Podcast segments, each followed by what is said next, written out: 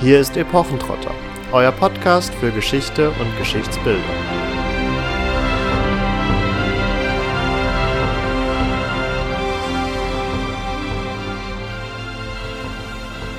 Hallo und herzlich willkommen zu Epochentrotter. In der heutigen Woche setzen wir das Reenactment-Thema, das wir letzte Woche schon angefangen hatten, ein wenig weiter fort. Wie ihr euch vielleicht noch erinnert, hatten wir letzte Woche Urs im Interview. Urs hat uns als langjähriger Reenactor etwas über die Szene und auch die Möglichkeiten von Living History erzählt und vor allen Dingen aufgezeigt, wo für ihn der ganz persönliche Reiz an diesem Hobby liegt, mit diesem Hobby eben in die Geschichte einzutauchen. Heute wollen wir das Reenactment vor allen Dingen von seiner wissenschaftlichen Seite etwas genauer unter die Lupe nehmen. Dazu hatten wir letzte Woche ja schon angekündigt, dass ein weiteres Interview folgen wird, nämlich mit Privatdozentin, Doktorin Stefanie Samida. Stefanie habe ich 2013 kennengelernt. Da hat nämlich der Numerus Bretonum Welsheim, die Reenactment-Gruppe, in der Katharina und ich aktiv sind, den sogenannten Caracalla-Marsch durchgeführt. Bei diesem haben wir uns den Feldzug von Kaiser Caracalla 213 nach Christus zum Vorbild genommen, der auf eine Art Strafexpedition ins freie Germanien aufgebrochen war, um dort, naja, Germanen zu besiegen. So ganz genau weiß man heutzutage nicht mehr, was er da gemacht hat und auch die Route lässt sich heute nur noch schwer nachvollziehen. Entsprechend war es vor allen Dingen ein Reenactment, Schrägstrich experimentelle Archäologie Projekt, bei dem es darum ging, die römische Feldausrüstung auf einem Marsch von 150 Kilometern innerhalb von acht Tagen zu erproben und da es dabei sich eben um das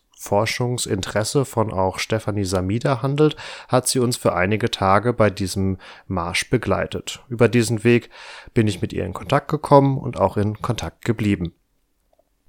Ich möchte euch Stefanie aber auch noch etwas genauer vorstellen. Sie hat unter anderem Vor- und Frühgeschichte studiert, klassische Archäologie und mittelalterliche Geschichte, hat aber auch einen Abschluss in Medienwissenschaft bzw. Medienpraxis. Sie promovierte in Tübingen und habilitierte schließlich an der Universität Zürich. Dort ist sie heute immer noch als Privatdozentin tätig und auch an der Universität Heidelberg ist sie als wissenschaftliche Mitarbeiterin beschäftigt. Ihre Forschungsschwerpunkte liegen vor allen Dingen im Bereich der Heritage Studies, in der Public History, in der materiellen Kultur, in den populären Kulturen sowie in der Medien- und Wissenschaftsgeschichte. 2013, als ich sie im Zuge dieses schon erwähnten Caracalla-Feldzuges kennenlernte, war sie an einem Forschungsprojekt tätig, beziehungsweise war dort die Leiterin, nämlich dem Forschungsprojekt Living History Reenacted Prehistory Between Research and Popular Performance am Leibniz-Zentrum für zeithistorische Forschung in Potsdam. Ihr seht also, auch wenn Stephanie selbst keine Reenactorin ist und auch nicht äh, dieses Hobby selbst verfolgt, ist sie doch sehr verbunden damit und hat die Entwicklung in dieser Szene über viele Jahre ja begleitet, aber auch von außen begutachtet und kann so einen ganz eigenen Blickwinkel darauf bieten, welche Chancen Möglichkeiten, aber auch Grenzen sich bei dem Hobby Reenactment Living History auftun. Ähnlich wie bei dem Interview mit Urs, das ihr letzte Woche schon hören konntet, gilt auch für dieses Interview, dass die Aufnahmen bereits vor zwei Jahren für ein Studienprojekt von mir entstanden sind, allerdings damals nicht weiter verwertet worden sind. Ähm, ich musste meine Fragen nochmal neu einsprechen, da damals es nicht so relevant war, dass ich in der Tonaufnahme zu hören bin. Falls es also hier zu Unterschieden in der Tonqualität zwischen den Fragen und den Antworten teilkommen sollte, bitte ich dies zu entschuldigen. Liebe Stefanie, vielleicht als Einstiegsfrage ähm, etwas ganz Grundlegendes. Glaubst du, dass die historische bzw. die archäologische Wissenschaft von der Living History profitieren kann, abseits von diesem persönlichen Empfinden beziehungsweise dem Nachempfinden des Historischen durch den Protagonisten. Welche konkreten Erkenntnisse kann sich die Wissenschaft von Living History beziehungsweise dem Reenactment versprechen? Also ich denke, dass die Living History ähm, durchaus für die Archäologie und die Geschichtswissenschaft Details bereithält, die aber eher in technischen Details beruht. Also das, was aufgrund der Darsteller, die in, in der zur materiellen Kultur sich erarbeiten, das Wissen, das kann natürlich dann auch wieder zurückfließen in die Wissenschaft. Das ist mein Eindruck. Es gibt eine große Detailkenntnis bei den Darstellern in, was die materielle Kultur betrifft, also wie ich eine Fibel drehe am besten, ja, ähm, zur Schmiedetechnik und ähnliches. Und wenn es dann in die Richtung geht, die Living History stark auf materielle Kultur fokussierend und auch vielleicht noch einen Schritt weiter geht Richtung experimentelle Archäologie, dann kann es, glaube ich, einen großen Nutzen für die Archäologie und für die Geschichtswissenschaft haben. Aber in dem Falle wäre es immer wichtig und es wäre dann quasi tatsächlich der Schritt zur experimentellen Archäologie, das auch gut zu do dokumentieren, ja, die Ergebnisse, die die Personen dann machen in ihrer Darstellung oder in ihren Technikausführungen und ähnlichem, das dann auch zu dokumentieren, damit wir als Archäologen und Historiker dann auch da wieder darauf zurückgreifen können. Eine andere Chance, die ich sehe, hat auch wieder mit viel mit Technik zu tun, ist vielleicht in Langzeitprojekten. Ja? Also wenn bestimmte Kleidungsstücke mal über Jahre genutzt werden. Wo nutzen die sich ab? An welchen Stellen? Merkt man dann, naja, hier entsteht ein Loch, ja, hier ist, war die Naht nicht gut genäht und ähnliches.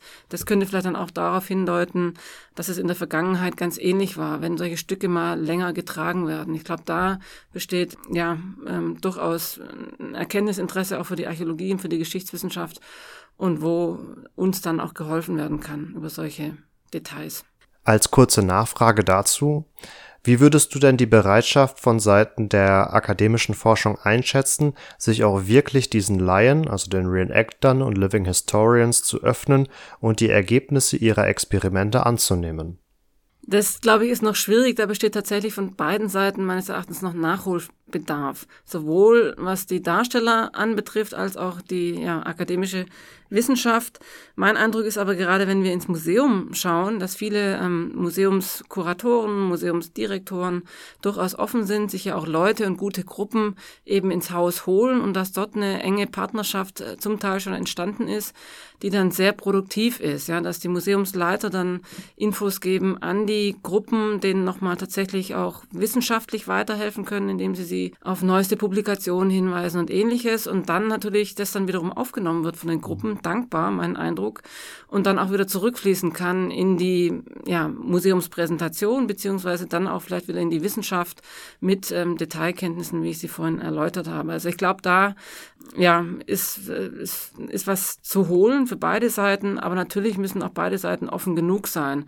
Da ist sicherlich noch äh, etwas Nachholbedarf, aber mein Eindruck ist auch, dass sich in den letzten Jahren schon einiges geändert hat, was vielleicht vor 10, 20 Jahren hier in Deutschland oder im deutschsprachigen Raum dieses Thema ja, mehr oder weniger ein Tabu war, ja auch, ähm, dass man sich mit sowas auseinandersetzt als Wissenschaftler. Und da hat sich schon einiges geändert, aber es kann sicherlich noch mehr gemacht werden, gerade wenn ich jetzt mal an universitäre Forschung denke. Ja. Also museal ist ähm, einiges passiert, gibt es äh, diese Verbindung schon und ähm, auf universitärer Seite ist es immer noch so ein bisschen Belächeln ähm, dieser Szene, sage ich jetzt mal. Wir waren jetzt vor allem bei der materiellen Kultur und dem Technikwissen, was im Bereich der Living History sehr ausgeprägt ist. Wie würdest du aber die Authentizität der dargestellten Kultur und Sozialstrukturen bewerten? Ist das authentisch? Versucht man dem nachzukommen?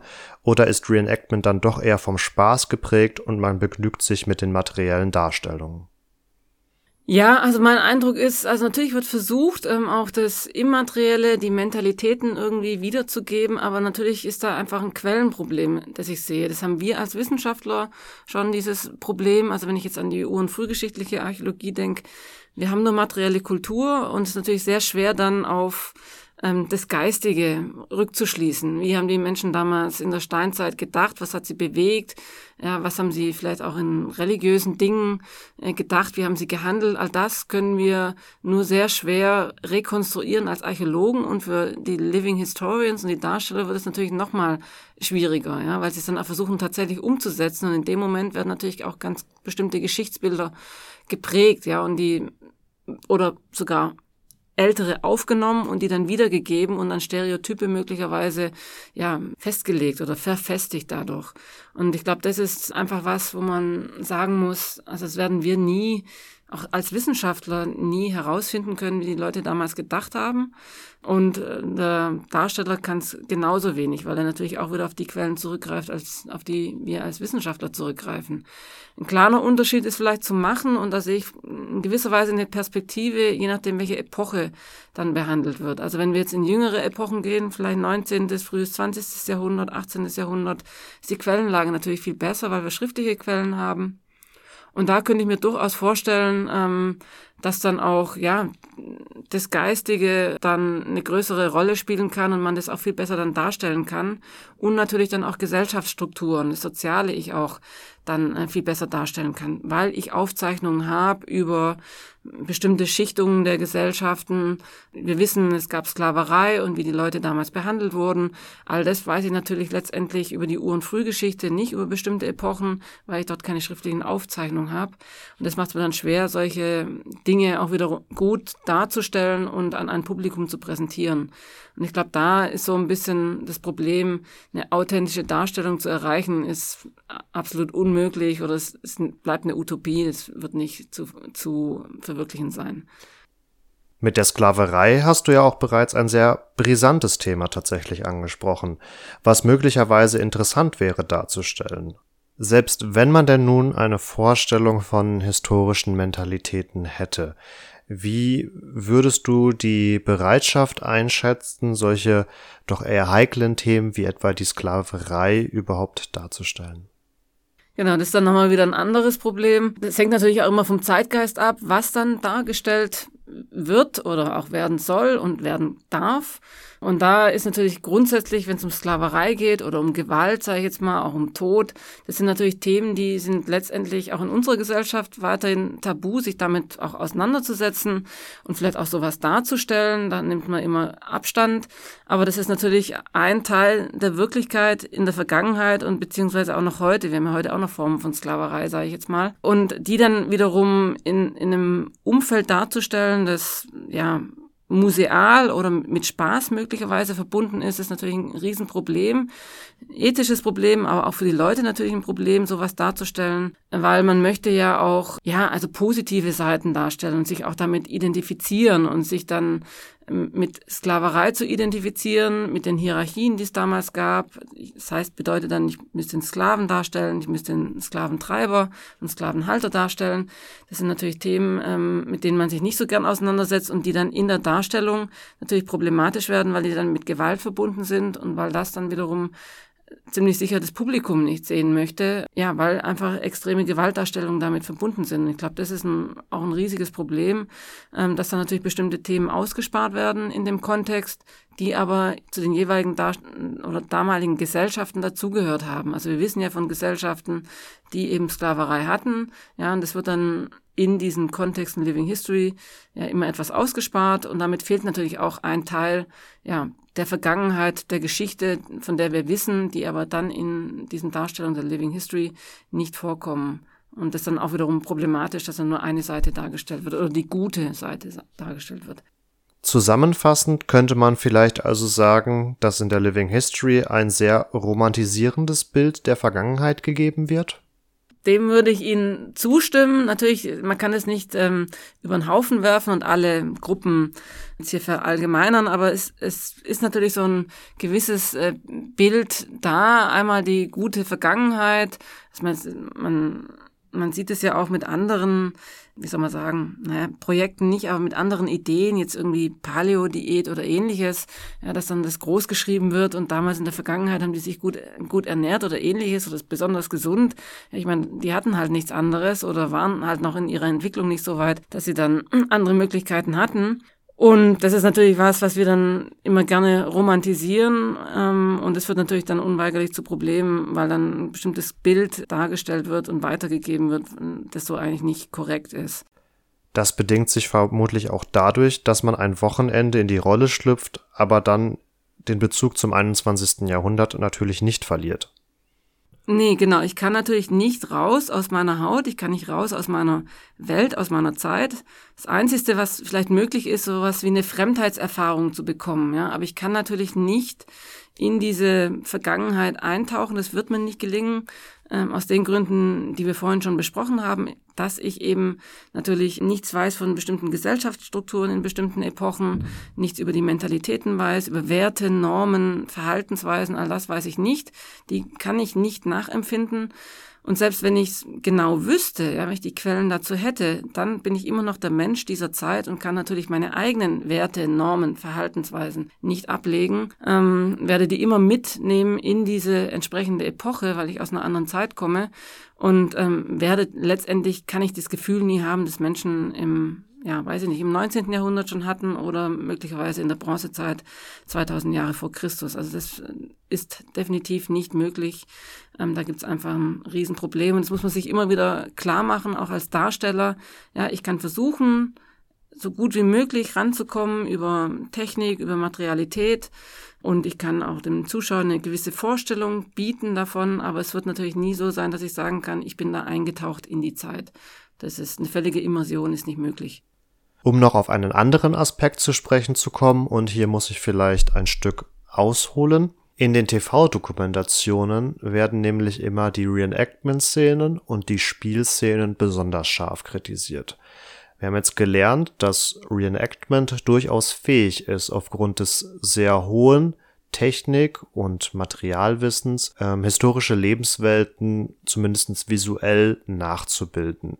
Das heißt, dass Reenactment-Szenen in TV-Dokumentationen durchaus valide sind, wohingegen die Spielszenen weiterhin in der Kritik bleiben, weil wir eben, und das hast du ja auch schon ausgeführt, keine konkreten Vorstellungen davon haben, wie eben historische Mentalitäten aussahen, aber eben jetzt in diesen Spielszenen innerhalb der TV-Dokumentationen auch fiktive Handlungen oder soziale Interaktionen abgebildet werden, von denen wir gar kein authentisches Bild haben können. Würdest du entsprechend sagen, dass TV-Dokumentationen vielleicht besser dran wären, wenn sie die Spielszenen weglassen würden und vielleicht lediglich auf Reenactment-Szenen mit Off-Text, also mit Sprecherkommentaren zurückgreifen? Das wäre natürlich eine Möglichkeit. Ich weiß natürlich aus fernsehtechnischer Sicht nicht, ob das eine gute Möglichkeit ist. Man möchte ja auch das Publikum bei der Stange halten. Und das sind schon eingeführte Techniken, Methoden, die bislang gut angekommen sind. Die Zuschauer sind dabei, die möchten gerne sowas sehen. Ähm, von daher glaube ich, ist es schwer, da wieder einen Schritt zurück zu machen und quasi in die 60er Jahre und jetzt nur noch Off-Text und Experten zu haben. Das ist eigentlich nicht mehr, das sind nicht mehr unsere Sehgewohnheiten, die wir haben, sondern wir sind schon ja daran geübt, diese Spielszenen zu sehen. Wir sind ja auch geprägt von historischen Spielfilmen und ähnliches. Und auch das erwartet man heute in einer gut gemachten TV-Dokumentation. Von daher könnte ich mir vielleicht als Lösung vorstellen, dass man sagt, okay, man weist nochmal ganz konkret darauf hin, dass das Spielszenen sind oder man nimmt vielleicht auch bekannte Schauspieler, damit in dem Moment klar wird, das ist eine Schauspielszene was weiß ich, mit Heino Ferch und Iris Berben oder ähnliches. Ja, das sind Leute, die, ja, die Zuschauer kennen aus anderen Filmen oder Krimis und ähnliches. In dem Moment ist ihnen dann auch klar, okay, das wird was nachgespielt und sobald da vielleicht Laienschauspieler sind, ähm, wird es dann eher für bare Münze genommen, ja, weil es dann tatsächlich etwas authentischer daherkommt, weil es dann nicht so möglicherweise gedrechselt ist, nicht so perfekt ist, wo man dann sagt, naja, das ähm, geht eher in die Realität, ähm, als äh, wenn da professionelle Schauspieler sind. Dann noch eine abschließende Frage, die ich auch Urs letzte Woche ja schon gestellt habe. Stefanie, wo siehst du die Living History bzw. das Reenactment in so etwa 10 bis 20 Jahren? Und was würdest du dir von der Szene bzw. von diesem Hobby noch wünschen? Das ist eine schwere Frage, ähm, weil ich mir nicht sicher bin, ob wir gerade so einen Hype der Living History erleben. Also in Amerika oder in anglophonen Räumen, Raum oder in Skandinavien gibt es das Phänomen ja schon länger, wird es auch praktiziert in Museen schon sehr lange, seit zum Beispiel den 30er, 40er Jahren in Amerika. Bei uns ist, würde ich sagen, jetzt vielleicht seit den 90er Jahren zu uns gekommen und ist jetzt ein unglaublicher Boom, auch im Museumskontext bin mir nicht sicher, ob das ähm, lange so anhält, ähm, ob dann nicht irgendwie jetzt wir so einen gewissen Zenit erreicht haben. Das ist jetzt das, was gerade up to date ist, ähm, das Beste, was wir auch vielleicht haben in, in der Vermittlung im musealen Kontext. Und dass dann natürlich auch wieder irgendwie was Neues kommen muss. Und es ist dann, dann schwer zu toppen, eben außer man nimmt Tabuthemen dann heran. Ähm, aber ich glaube eben, dass das nicht auf lange absehbare Zeit nicht passieren wird. Und deswegen bin ich mir da unsicher. Das ist eine schwierige Frage, wo ich in 10, 20 Jahren die Living History sehe. Ich könnte mir vorstellen, dass sie nicht mehr ganz so arg präsent ist wie jetzt. Ähm, dass es zurückgeht und auf ein paar professionelle Gruppen möglicherweise zurecht geschrumpft wird. Wünschenswert wäre aus meiner Perspektive, aus einer wissenschaftlichen Perspektive, tatsächlich ähm, das gegenseitige Wahrnehmen und Verständnis zu schaffen zwischen den Akteuren und der Wissenschaft, sei es nun auf musealer Seite oder auf universitärer Seite, dass man sich gegenseitig wahrnimmt und ins Gespräch kommt, weil nur so kann man einerseits ja, die Darstellung, die Präsentation verbessern, den Leuten Ratschläge geben und andererseits äh, bekommen wir als Wissenschaftler möglicherweise auch Informationen, die wir, wenn wir ganz klassisch an die Quellen rangehen, möglicherweise nicht hätten, über die wir dann auch nochmal reflektieren können. Bringt es tatsächlich was für uns? Was können wir daraus nehmen? Oder sagen wir, nee, das ist super gute Vermittlungsmethode, aber für die Wissenschaft hat jetzt ähm, das hier nicht viel gebracht. Ja, ja dann äh, vielen Dank für deine Zeit. Und ich hoffe, dass die Zuhörer dadurch nochmal einen besonderen Einblick in das Reenactment gewonnen haben und jetzt vielleicht auch besser für sich einsortieren können, wie zum einen das Reenactment, was ja präsent ist, nicht nur auf den Veranstaltungen, sondern durchaus auch in TV-Dokumentationen und dergleichen ihr Geschichtsbild prägt, wo es in der Lage ist, wirklich auch ein authentisches Geschichtsbild zu kreieren und wo auch einfach die Grenzen dieses besonderen Zugangs zur Vergangenheit liegen. Wir von Epochentrotter würden uns natürlich freuen, wenn ihr Spaß und Freude an dieser kleinen Interviewreihe hattet und ihr könnt uns gerne in die Kommentare auf Facebook und Instagram unter Epochentrotter zu finden schreiben, welche Aspekte dieses Hobbys euch vielleicht noch besonders interessieren würden. Und dann kommen wir da mit Sicherheit in der Zukunft nochmal drauf zu sprechen. Dadurch, dass das Reenactment, wie wir jetzt auch schon mehrfach gelernt haben, sowohl in Spielszenen von äh, TV-Dokumentationen, aber auch Filmen und Serien recht präsent ist, gehen wir stark davon aus, dass wir in der Zukunft noch das ein oder andere Mal auf dieses Thema zu sprechen kommen und uns vielleicht auch noch den ein oder anderen Experten in den Podcast einladen werden. In diesem Sinne noch einen schönen Tag und bis bald. Ciao, ciao.